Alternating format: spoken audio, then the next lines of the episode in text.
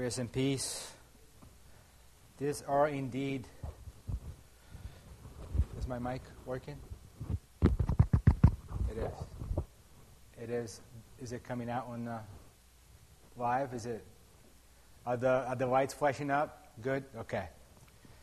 These are difficult times indeed, and as Pastor Tiago already mentioned, and I want to say that too there's no such a thing as church online. Um, church and a public service that we come and worship our God is when we come together. When I see you face to face, our joy may be complete.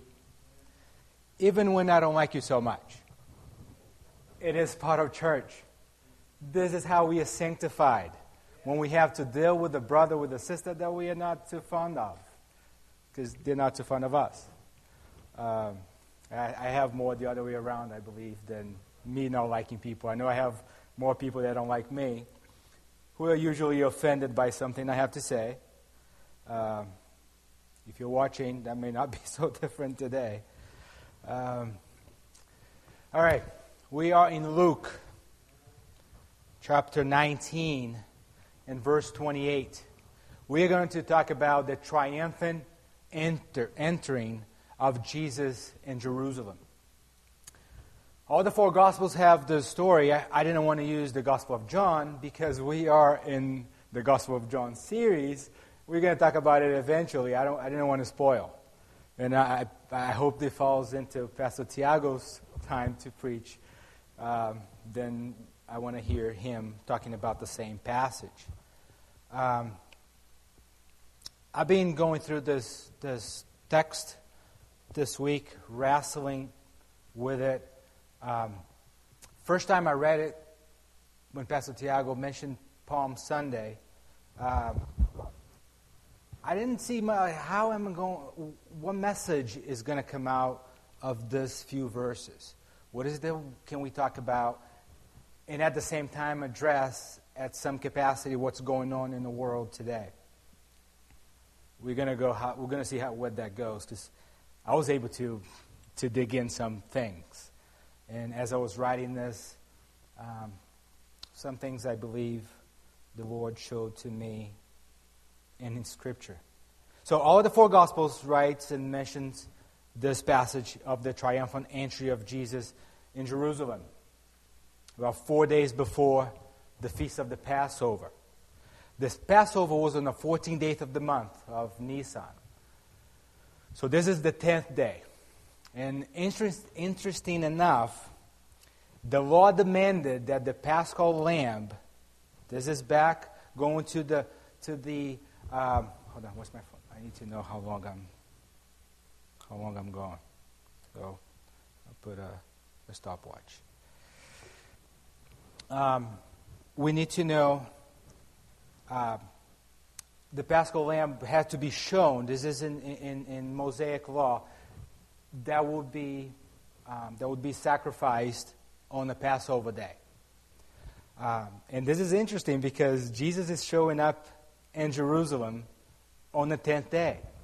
So our Lord, as the Lamb of God, our Passover, is being presented, revealed, and exposed as our Paschal Lamb who will be sacrificed in the end of the week. But let, us read the text just so we are in, on the same page.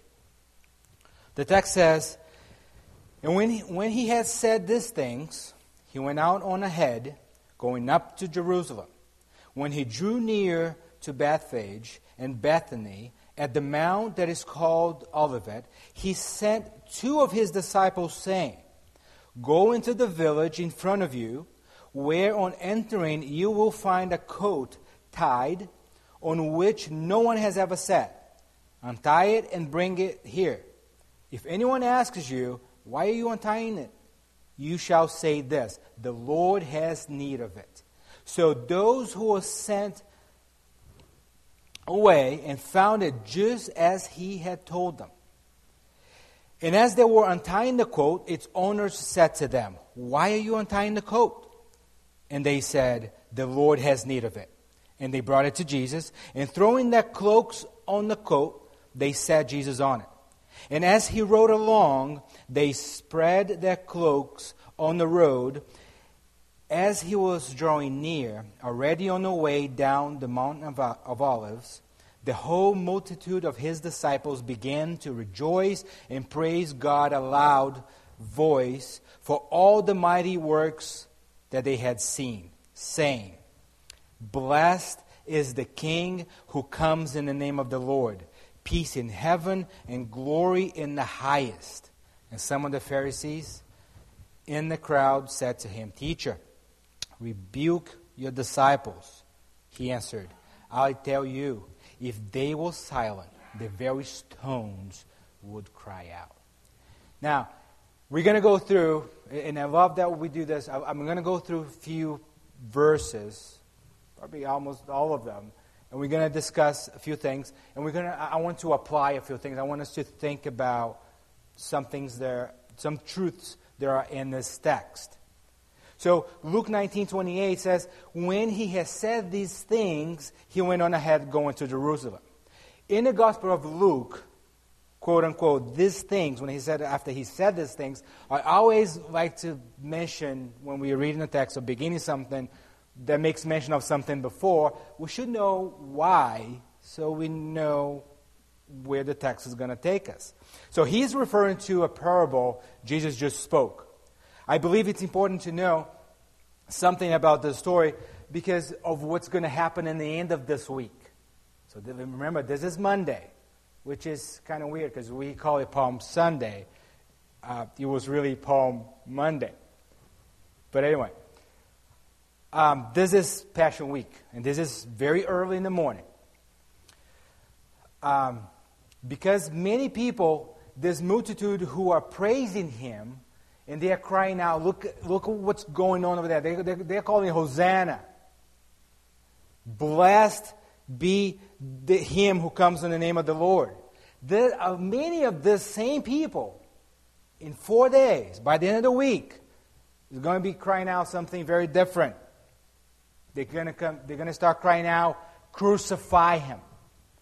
That's why I think it's important for us to know what is this things that it's talking about. I say this because for people to change their mind so radically from blessed is he to crucify him, they ha- something had to c- happen. Their hopes need to be way down. Their frustrations needs to be way up. And for this hopes down and frustrations up to happen, expectation cannot be met. So they have some expectations that were not met, and that's why they changed their minds the way they did. What do I mean? If we look at verse 11 of Luke 19, says, As they heard these things, and I'm going to talk about these things again, he proceeded to tell a parable. Because he was near to Jerusalem, and because they supposed that the kingdom of God was to appear immediately.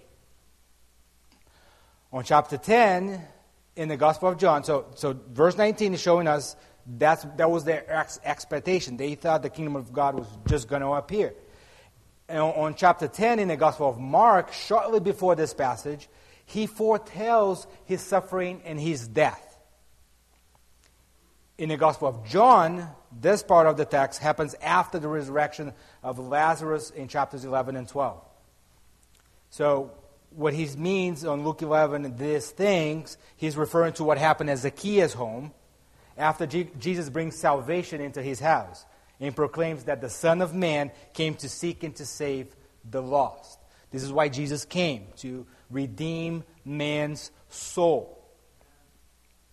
But I want to point out that, that the people's expectation were not very different from the expectation of the 12 apostles. They expected the kingdom of God to appear on earth right now. They thought it to be earthly. They thought that Jesus was going to come into Jerusalem. He was dethrone Caesar, sit on his, on his throne, and he, was, he would liberate Israel from under the power of Rome. It happens throughout the New Testament. Even before, if we consider the Maccabees revolt in, that lasted from 167 BC to 160 before Christ against the Seleucid Empire and the Hellenistic way, uh, influence on Jewish life, or the rebellion of Judas of Galilee that happens shortly after Jesus was born in 6 AD. We also see it on the language that John the Baptist uses in his preaching. And also when he is in prison, he calls two of his disciples and he says, um, uh, in, in Luke 7.19, he says to, for them to ask Jesus, are you the one who is to come? Or shall we look for another? When I thought of this, uh, it is hard not to think about on the, the, the chaos that we live in today and not to think how many people are thinking, is God even real? And if He is so loving and powerful, why everything is happening? Why the desperation, the chaos, the people dying? And I know we get caught up in the media and we see coronavirus is killing so much people. It already killed about 70 or 80,000 million, uh, thousand, 70 to 80,000 people worldwide. Mind you, we are almost at 8 billion. I know we're desperate that coronavirus is killing people, but all of a sudden we forgot that 150,000 people die in the U.S. every day. So, it could be the end of the world now, but what's the end of the world for 150,000 people in the U.S. alone yesterday? So, but are you who you say you are? That was the question that John the Baptist was having. Because we say if God exists and He's loving, look at the world. John the Baptist is saying, Are you the one who you are? Because I'm still in prison. What is Jesus' answer? Luke 7, verse 21 or 23 says, In that hour, after those, the two disciples came and asked Jesus this, he healed many people of diseases and plagues and evil spirits. And uh, on many who were blind, he bestowed sight. And when he answered them, Go and tell John what you have seen and what you have heard. The blind receive sight, the lame walk, lepers are cleansed, and the deaf hear. The dead are raised up, the poor have good news preached to them. And blessed, remember this, and I want you to remember this, and I want us to remember this. Blessed is the one who is not offended by me. This is Jesus saying, not me. I will offend you. And you, I don't think, many, many of those times, I don't, not sure if it's a blessing. But blessed is he who's not offended by Jesus. And I keep thinking, what was going through the mind of John the Baptist in prison eh, during that time? Because he knew the prophecies of the Old Testament. He knew the prophets of Isaiah. And he, was, he knows he was prophesied by Isaiah just, like, just as Jesus was. When John was asked in, in John chapter 1, verse 23, Tell us who you are. He answered, I am the voice of one crying out in the wilderness. Make straight the way of the Lord, as the prophet Isaiah said. He knew who he was. That wasn't the problem. Many of us have the problem of we don't know who we are. That's why, you know, you watch TV and you listen to a bunch of stuff that says, oh, look inside so you can find who you are. This wasn't John's problem. He knew who he was. But Jesus, in Luke 4, verse 16 and 21, I'm going to use this verse just so you can see the connection I'm going to make here. He came to Nazareth when he had been brought up. And, was, and as was his custom, he went in the synagogue on the Sabbath day. And he stood up to read. And the scroll of the prophet Isaiah was given to him. He didn't win on a pile and chose. All of a sudden, the the scroll of Isaiah is given to Jesus so he could read. He unrolled the scroll and found the place where it was written the Spirit of the Lord. Mind you, John the Baptist knew this. He knew that this was talking about the Messiah, the Christ. The Spirit of the Lord is upon me because he has anointed me to proclaim the good news to the poor. He has sent me to proclaim liberty to the captives, the recovering of sight to the blind, to set at liberty those who are oppressed. And he rolled up the scroll and gave it back to the attendant and sat down. I love this. Right, he just read here and sat down. Didn't say anything.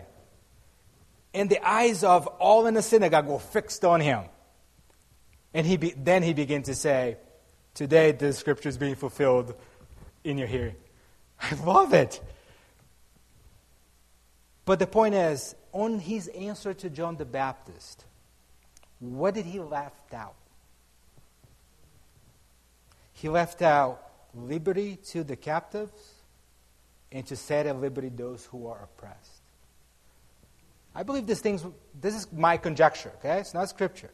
I believe this is going in the mind of John the Baptist. I'm in prison. Where is the captives being made free? Because he expected this to happen now.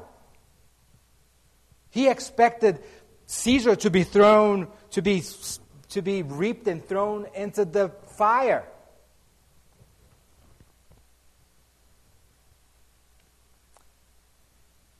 Now, remember the episode, right? Jesus asks, Who do you say that I am? And Peter answers, You are the Christ of God. Remember this? In a few verses later, four or five verses later, this is Matthew 16, verse 21 to 23. From that time, Jesus began to show his disciples that he must go to Jerusalem and suffer many things from the elders and the chief priests and scribes and be killed. And on the third day be raised. This part, I don't know. This is the part that the disciples listen to and it goes like, Phew. And Peter took him aside and began to rebuke him. Now, we're talking about Jesus Christ being rebuked by Peter for saying things that he shouldn't be saying. He says, Far be from you, Lord, this shall never happen to you. But he turned to Peter and said, Get behind me, Satan. You are a hindrance to me. For you are not setting your mind on the things of God, but on the things of man. Because all you think is right now. Also at the Mount of Olives, same guy, Peter, when Jesus is being arrested. This is John 18:10. We find this. Jesus is being arrested. Then Simon and Peter having a sword he drew it and struck the high priest's servant and cut off his right ear. I'm thinking he did like this, because it would be like, Pew. why am I saying all these things? Because we're not better than them. We believe God's kingdom is from this earth. And that's why we want all the promises they are promised to us in the life to come to happen right now. And that's why we walk defeated, we walk frustrated and hopeless. That's why we, we watch the news and we get desperate and we don't know what's going to happen. That's why we are constantly trying to find out of why things happen. Because if we know why things are happening, I know how to better prepare myself for it. And Jesus' answer to them and to us is the same answer he gave to Pilate. In John 18, verse 33 and 37, I, I, I have most of it written down. I will give Church of the Redeemer this if you want to uh, maybe use to listen to this again or study later. So Pilate entered his headquarters again and called Jesus and said to him, Are you the king of the Jews? Jesus answered, do you say this at your own accord? Or did others say it about me? Do you know Jesus? Do you know who Jesus is? Or all you know is what you heard of him? Pilate answered, Am I a Jew? Your nation and the chief priests have delivered you over to me. What have you done? Jesus answered, My kingdom is not of this world. If, if my kingdom was of this world, my servants would be fighting that I may not be delivered over to the Jews. It didn't say over to you. It said I wouldn't be delivered to them. If they deliver me to you, I wouldn't be delivered to them. But my kingdom is not from this world. Then Pilate said, So you are a king. Jesus answered, You say that I am. For this purpose I was born, and for this purpose I have come into the world, to bear witness to the truth. And everyone who is of the truth listens to my voice. As we go through this, don't listen to Everton's voice, listen to Christ's voice. And everyone who is of the truth will listen to Jesus. Now, if we, if we would really believe that his kingdom is not from this world, if we would believe that he is not of this world, that we are not of this world, that we are nothing but pilgrims. I just listened on Audible to the Pilgrim Progress by John Bunyan, so I'm kind of stuck on this pilgrim image. If, if we know we are pilgrims on a journey to our heavenly dwelling, where a place has been prepared for us, we wouldn't be so frustrated. We wouldn't be feeling hopeless. Doesn't matter what the media says. Doesn't matter if, if coronavirus was, was times and times multiplied wars. We, we, we would know we just a, this is just a journey. This is not our place. We're not from here. So look at the world today. And look at us. Coronavirus is all we talk about. This is all we talk about.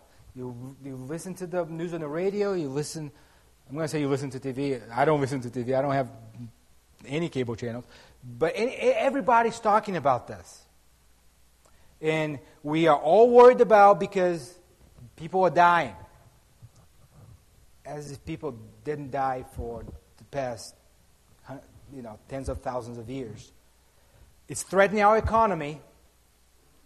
Those who are infected by the virus is watching death knocking at the door. I don't know if I'm going to die or not. Those who are not infected are scared to death to be infected. And we're thinking if the virus doesn't kill everybody, the economy will. Because, well, what, what are we going to do? Well, if you're not infected but you have no money, if you have no food, what are we going to do? And as our eyes are focused on what's going on, when our eyes are focused on the fury of the storm, as our eyes are focused on the, on, on the chaos and, and all of the, what is happening right now. What happens is we sink in our faith. And we start, doubt, we start doubting the Word of God. And if what God said is really true. But I hope and pray today that we will perceive our drowning in our faith. And we will raise our hands and we will cry out to Jesus, Save me, Lord, just as Peter did. And Jesus was right there. Although he rebuked him because his faith was, his faith was so little, he saved them. Not talking about a, a, a size of faith here. We're talking about if you have it at all. Because when the disciple says, they, when they said, help us in our, in our lack of faith or increase our faith, Jesus says, if you have a faith the size of a mustard seed, it's not about how big it is, it's if you have it or not. And, saints, we have a great cloud of witness who conquered by faith, suffered through faith, and died in faith. And because we can see that testimony, this is in Hebrews 11. Now we right into go into Hebrews 12. We see that their testimony, many of them had just seen the shadow of our Lord and Savior. But we have the incarnation of the Son of God, the only true God made flesh. And we have the whole plan of salvation laid out in this book. So let us fix our eyes in Jesus Christ, the author and finisher of our faith. Having boldness to enter into the throne of God. And there we'll find grace to help in the time of need. Why am I saying this? Because I don't want you to cry out, Hosanna today, and crucify him next week. I don't want you to call him blessed today and despise him in a few days when things, doesn't, things don't go the way you want it to go. I was telling, I was telling Angela this morning in the, in the kitchen. She was like, what, what are you going to pray? What are you going to preach about? Oh, it's the triumphant entry. Like, you've said that already. Is that all you're going to say? so we were going through the sermon, and, and I was telling her, starting in John, starting on, on chapter 12, it's all devoted to this last week. And going through this and studying this, I, I realized this is the week that Judas decided to sell Jesus. Even Judas he, his expectation was, I'm in this to see what I'm going to get out of this. When he saw that Jesus was not who he thought he was or who he wanted him to be, he sold them. And this, I want to bring this to you just before we start this, this entry of Jesus. Well, let's keep going. Let's go to verse 29. When he drew near to Bethphage in Bethany, at the mount that is called the Mountain of Olives. Bethany is about two miles from, Jer- from Jerusalem, give or take. Remember, Bethany is where Lazarus, Mary, and Martha lived. That's where he was raised from the dead. This is good to point out because in the Gospel of John, this multitude who was following Jesus saw him doing that, saw him raising Lazarus from, from the dead. A lot of these people, uh, uh, remember, this is a Passover week. There were millions of people there, thousands and thousands of people going to Jerusalem to prepare for this feast. Many of the people that lived around there saw the, the miracles of Jesus, saw what Jesus was doing. So, for who is looking for answers about the times we're living in? Although you may not find it, I'd like you to pay attention to this part. Because this part so, shows something about what God is doing, always and everywhere. He sent two of his disciples. This is in verse 30 already, okay? We'll, we'll go, we might go back to Lazarus in a little bit, so keep that in mind for now. He said, Go into the village in front of you, where on entering you will find a coat tied on which no one has ever sat. Untie it and bring it here. If anyone asks you, Why are you untying it? you shall say this The Lord has need of it. So those who were sent went away and found it just as he told them. Now, saints, Jesus is about to go to Jerusalem, and remember, to die. On Friday, four days after. And he once again is showing his disciples, I am in control. I mean, all of this, this stage is all set up the way it is because this is how I want it to be set up. So go find the coat.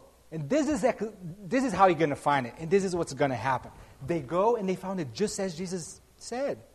So when things start happening, they, they have they are given the, the, the, the tools to remind themselves, hold on, if Jesus knows exactly what's going on.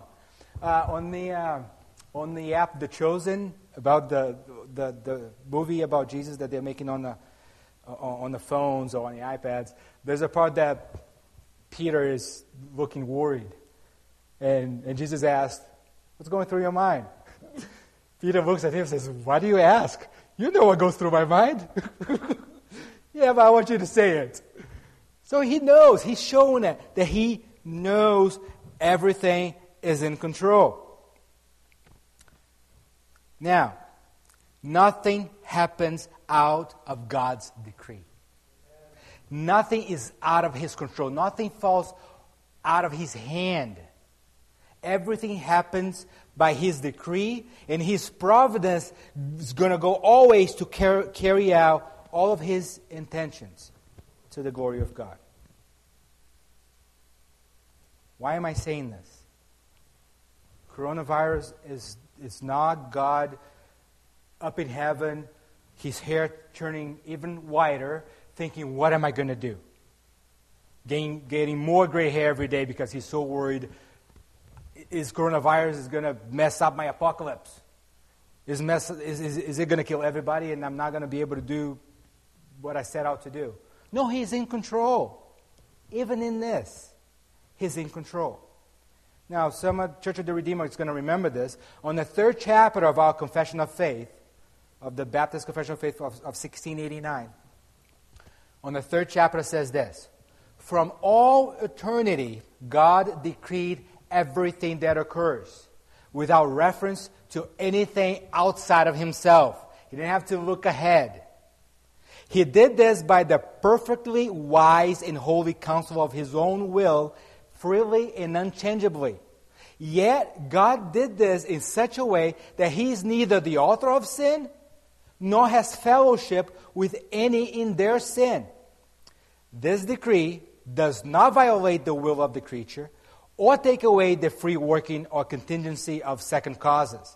On the contrary, these are established by God's decree. In this decree, God's wisdom is displayed in directing all things, and His power and faithfulness are demonstrated in accomplishing His decree. And if you want to email me, I have the verses that is talking about this part. The number two says God knows everything that could happen under any given condition. However, his decree of anything is not based on foreseeing it in the future or foreseeing that it would occur under such conditions. God wasn't sitting before in his throne before creation and he saw 2020, the end of 2019, oh, coronavirus is going to break out. Because we have a language that we say, oh, God, has, God gave permission. For God to give permission, He saw it and He said, Do I give permission? Do I not give permission? Do I let it go? Do I let it happen? What should I do? Like, I was telling my son some time ago, like, we were talking about things God can't do. I said, God can't think. I said, What do you mean God can't think? Well, for you to think, you have to rationalize. You have to come up with ideas that you weren't thinking before. That doesn't happen to God. So it's not a permission. He had decreed those things. Well, then, sir, why are you saying that what's happening in the world right now is for God's glory? How? How is it? I'll tell you, I, I, I don't know how it is. But I know this He's wiser than I am. He's more powerful too. He knows and can see a lot more than any of us can. What he has decreed in himself belongs only to him. So, what are we to do? What are we to do is what we are told to do that is to obey and trust him. He knows. Some, some people say, oh, if, if, if, if this is the God of the Bible, I don't want to have anything to do with this God. That, that's kind of stupid to say because now more than ever, you should be on his side. Because if something's going to go right, it's going to be on his side.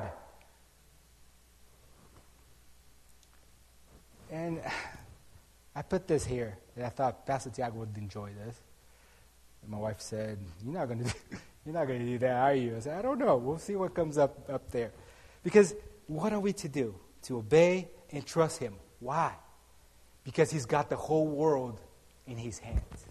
He's got the whole world in His hands. He's got the whole world in His hands. He's got the whole world in his hands, he's got the whole world in his hands. I'm not going to sing the whole song, but I want to say the lines that goes with it. He's got my brothers and my sisters in his hands. He's got the sun and the rain in his hands. He's got the moon and the stars in his hands.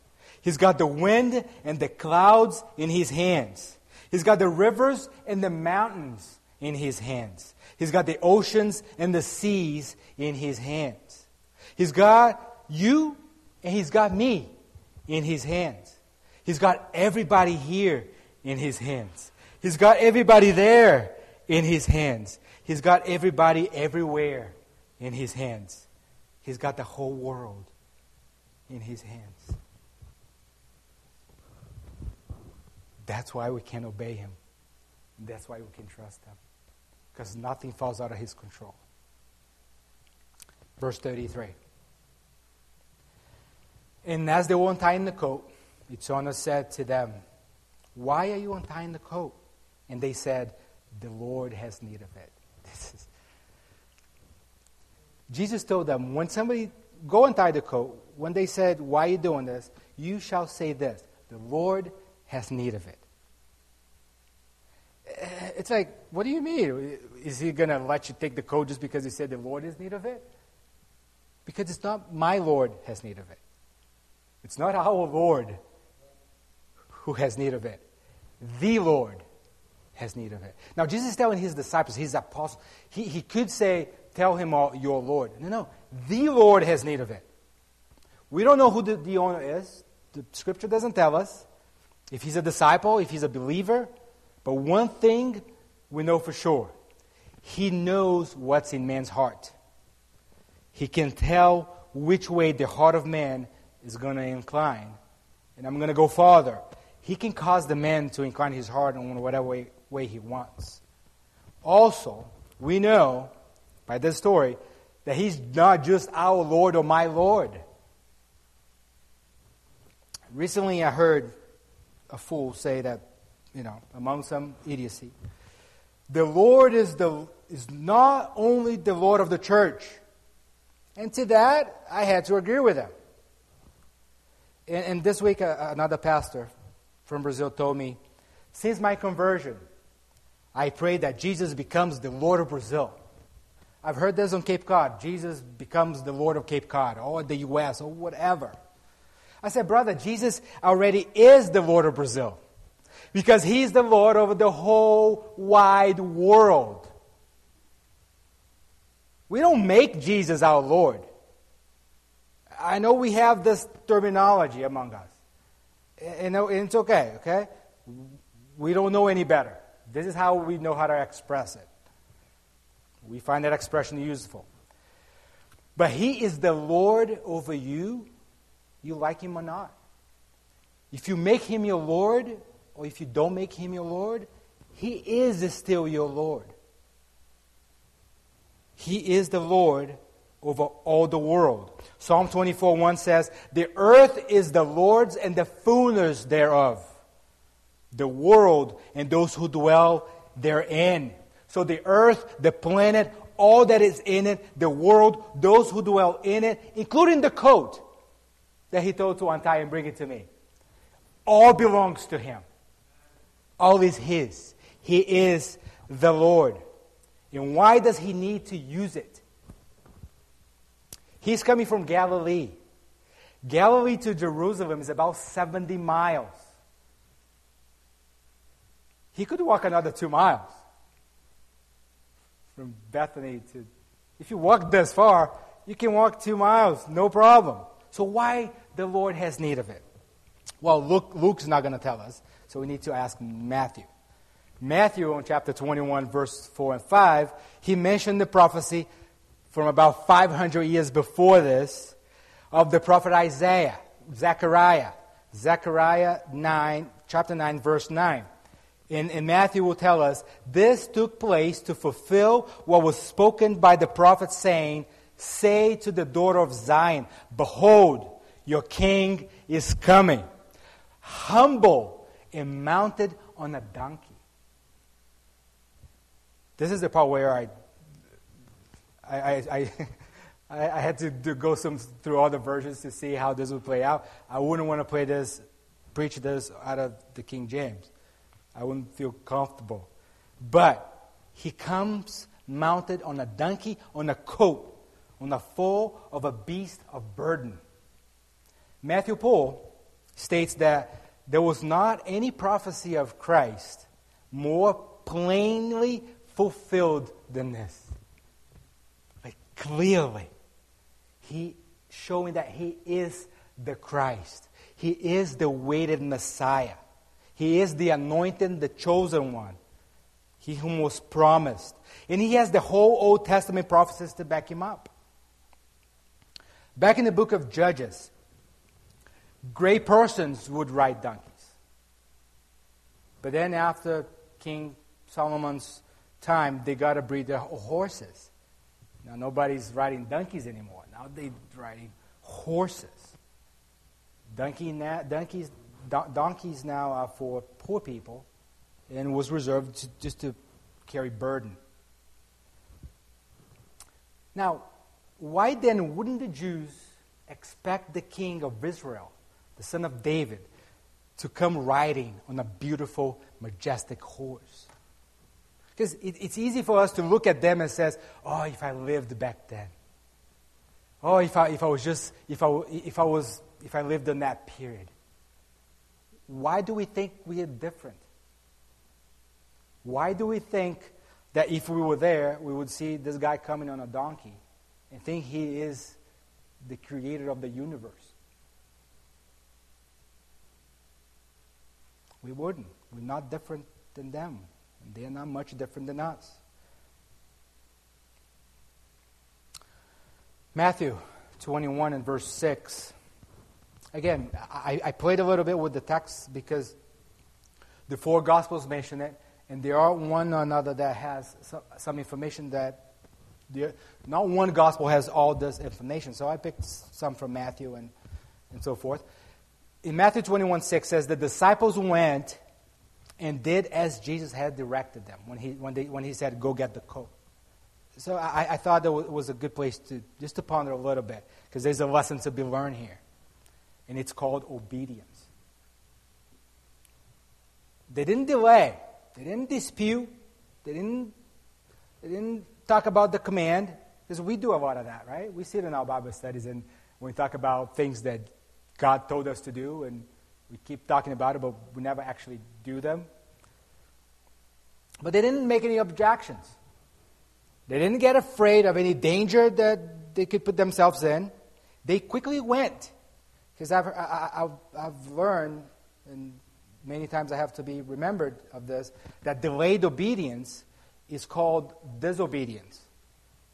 So they quickly went and did exactly as the Lord commanded them to do. And it is no surprise that they found everything just as Jesus said they would. So many times when we, when we get in a place that things are not the way God said things were going to be, maybe it's your delayed obedience. God is not trying to set you up for failure. He will tell you things how they are. So let's continue to follow Mary's advice in John 2 5. His mother said to the servants, Do whatever he tells you. All right, go back to Luke 19. Verse 35. And they brought it to Jesus, and throwing their cloaks on the coat, they sat Jesus on it. And as he rode along, they spread their cloaks on the road. And, and, at this part, I thought, well, many of us, when we first come to Christ, when we come to Jesus, we very quickly to make him comfortable. We very quickly of laying aside things we should lay aside, start doing things we didn't do before, throwing all we have on him. But as he rides along, do we continue? Do we continue to do the same? Have you laid and continue to lay everything under the lordship of Jesus Christ? Have you put your life and your belongings under his feet in an act of bowing down to him in acknowledgement of who he is and of who we are? Because it's very easy to get accommodated with what we know to be the Christian life today. You make a, you know, you make a prayer, and you just change a few things, and the rest you don't have to worry about. Because that obedience thing, we tend not to obey what God told us to obey, but we say, you know, God, I'm not going to do this.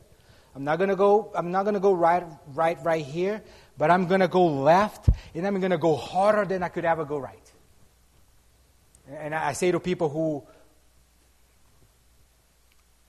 I say to people who wants to follow Christ and say they believe Christ but they don't want to be baptized. Scripture says believe and be baptized.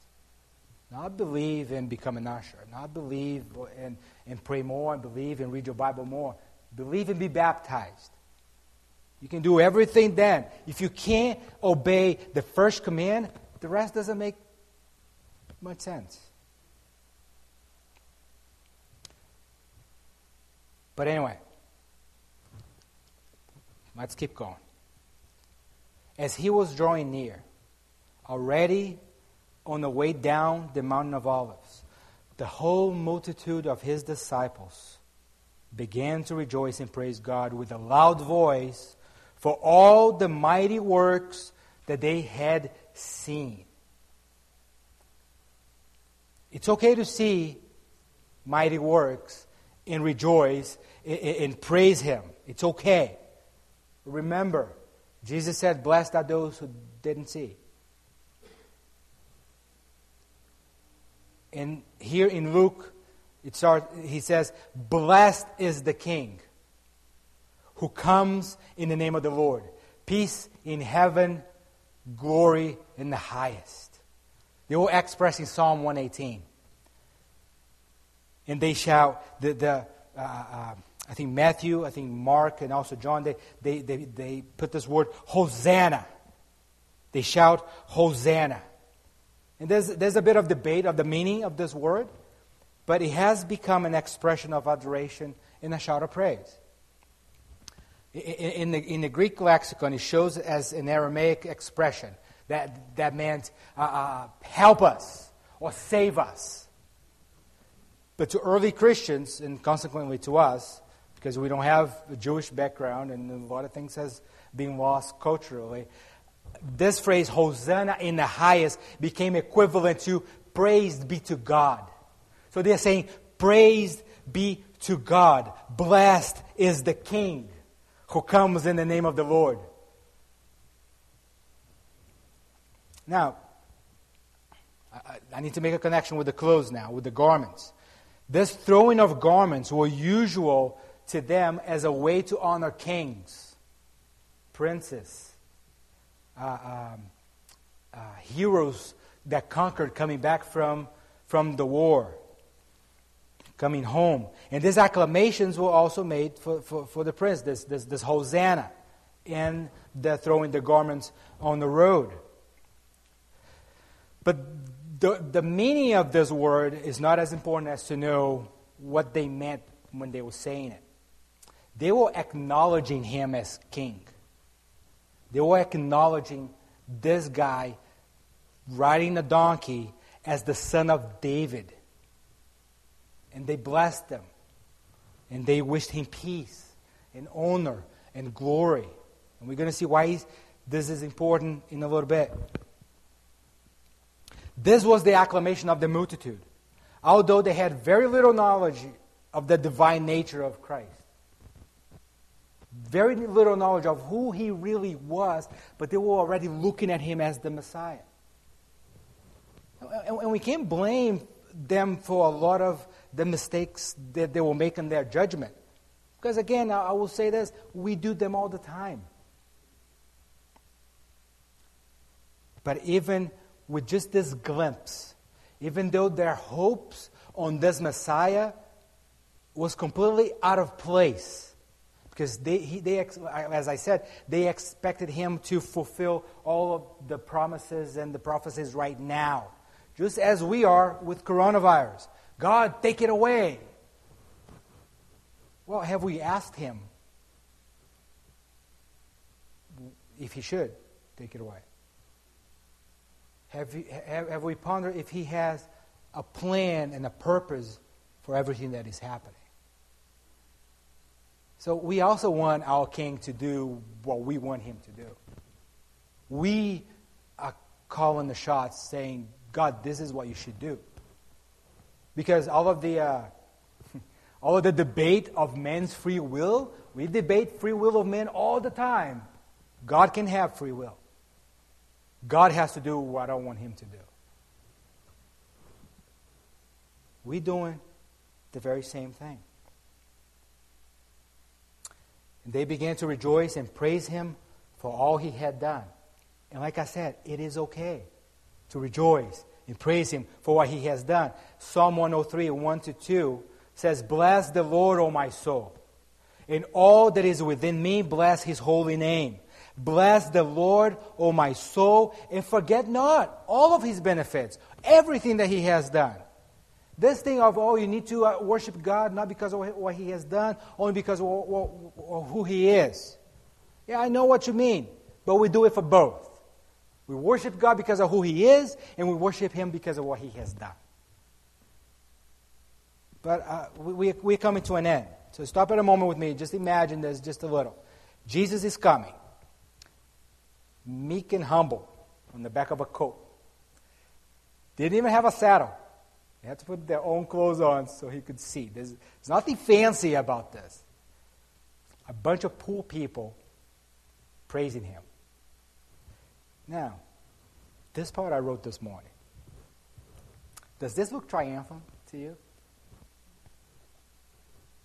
Throughout the week, I ask, why is this called the triumphal, triumphant, triumphal? entry. This morning, when I got to this part, I started thinking, what is triumphant about this entry? Does he look like a conquering king? Does,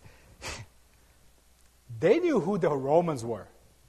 Now, I don't know if you how, how good you are with history, but the Romans, when they wanted to conquer a city, they would go heavily with his army, their army. They would conquer the city, they would take hundreds of people and they would crucify them along the road leading to that city. And they would just leave them there for everybody around to see this is how we conquer. Don't mess with us. They were, they were mean people. They were very mean. This guy riding a donkey is going to do something about it? Does this look like triumph to you? So when I was going through this, I kept thinking, but then the Pharisees held him as a heretic. They were daily in the temple praying, asking God to send the Messiah, the Messiah. Send us the Messiah. That's what they do at the Wailing Wall. Like, Hosanna. Save us. Help us. They were in the temple daily for years. Now the Messiah is entering through the gates. And they can't see it. There's a passage in Luke chapter 10 and verse 21 that says, In the same hour, now this is just me trying to make sense to me. I could be very wrong about this, but this is what I saw this morning. In the same hour, he rejoiced in the Holy Spirit and said, This is when the chapter 10, of Luke, they, he sent the 70, the, the disciples in twos, the, the, seven, the, the mission of the 70 and they come back rejoicing because they could the, the demons would um, uh, would would uh, ca- would be cast out by because he, he, could cast them out. And they were healing people and raising people from the dead and doing all of that. And they all excited. And, and, and then Jesus says he rejoiced in the Holy Spirit and said I thank you Father Lord of heaven and earth that you have hidden these things from the wise and understanding and revealed them to little children. Yes, Father, for such was your gracious will. The men who know most about the Bible, the men who should know that the king would come riding a donkey, they were the ones rejecting him. And the people who would know better, who could know no better, they were the ones rejoicing. Now, I'm not saying, well, if you know, that is your problem, because they're a problem on both. The people who didn't know better, they were going to call crucif- you know, yell crucify him because those people who knew the Bible told them to do that. For me, this is again me. It is a triumph because the word of God was being fulfilled. And the paschal lamb, our Passover, was being revealed and exposed. It's triumphant because this is it. This is why I came. This is Monday of the last week of Jesus on the earth. This is Passion Week. This is the beginning of the Passion Week. And on Friday around 3 p.m., he's going to cry out, Tetelestai. It is finished. It's triumph because this is the reason he came. And the Word of God continues to be fulfilled. So let's conclude with verse 39 and 40. And some of the Pharisees in the crowd said to him, Teacher, rebuke your disciples. He answered, I tell you, if these are silent, the very stones would cry out. For the Pharisees, Jesus' disciples were blaspheming. Because remember, Hosanna, praise be to God. Blessed is the King. He's calling him the, the Messiah, the, the Son of David, and he demanded Jesus rebuke them. oh, the, the answer Jesus says, if these are silent, if they hold their peace and not praise Him, the stones would immediately, immediately cry out.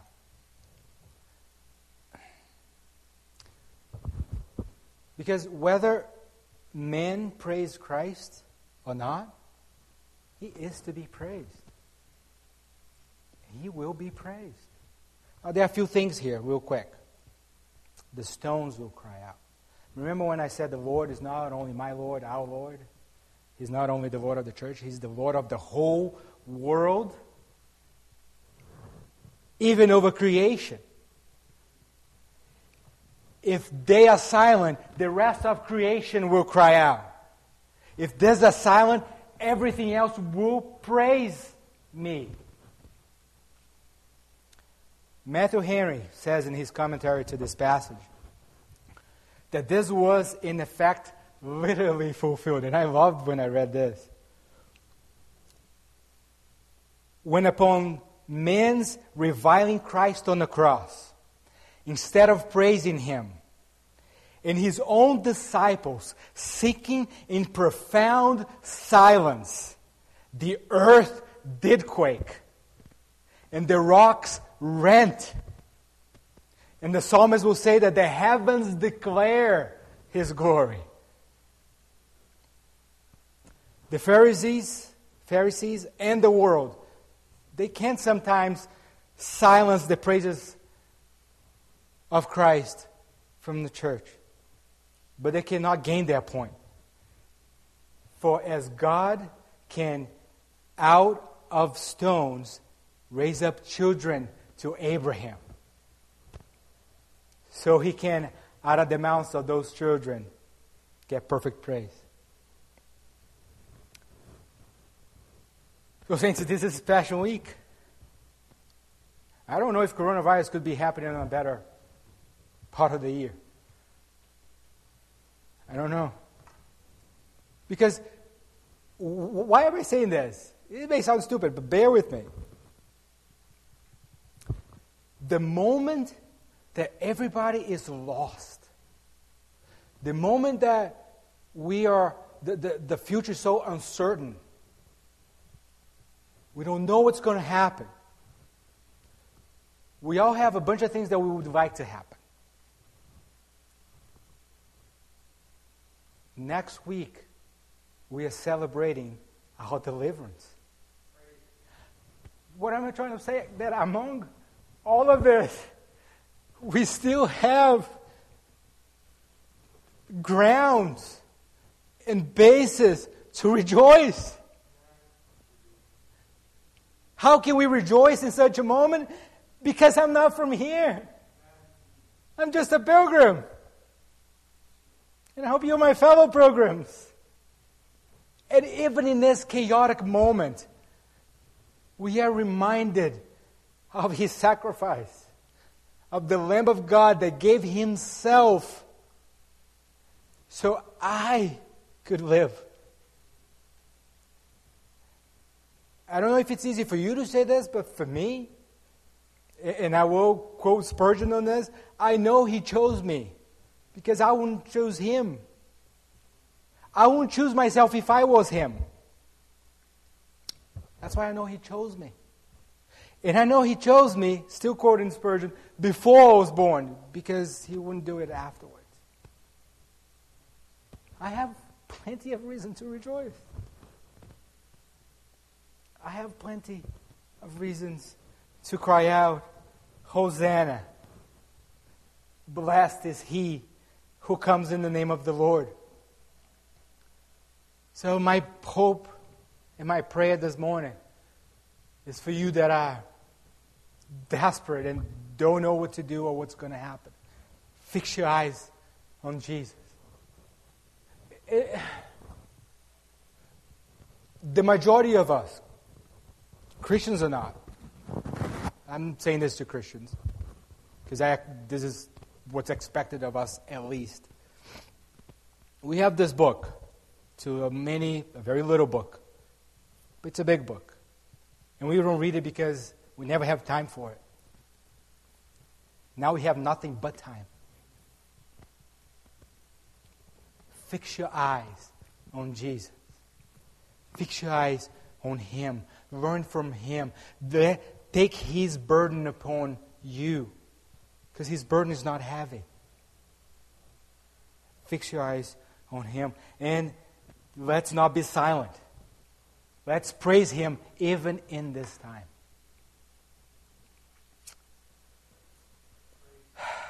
God, thank you. Thank you that we are that we are able to do this. I hope this message will, will reach those who you want to be reached. And those who listen to this. And if nothing else matters, anything that I said, let them remember always that no matter the chaos around us, no matter how bad the storm is, that our eyes needs to be fixed on you because as our eyes are fixed on you, we don't sink in our faith.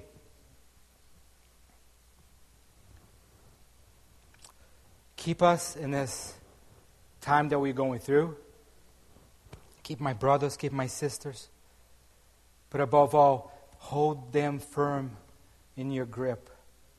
Hold them firm in your hands.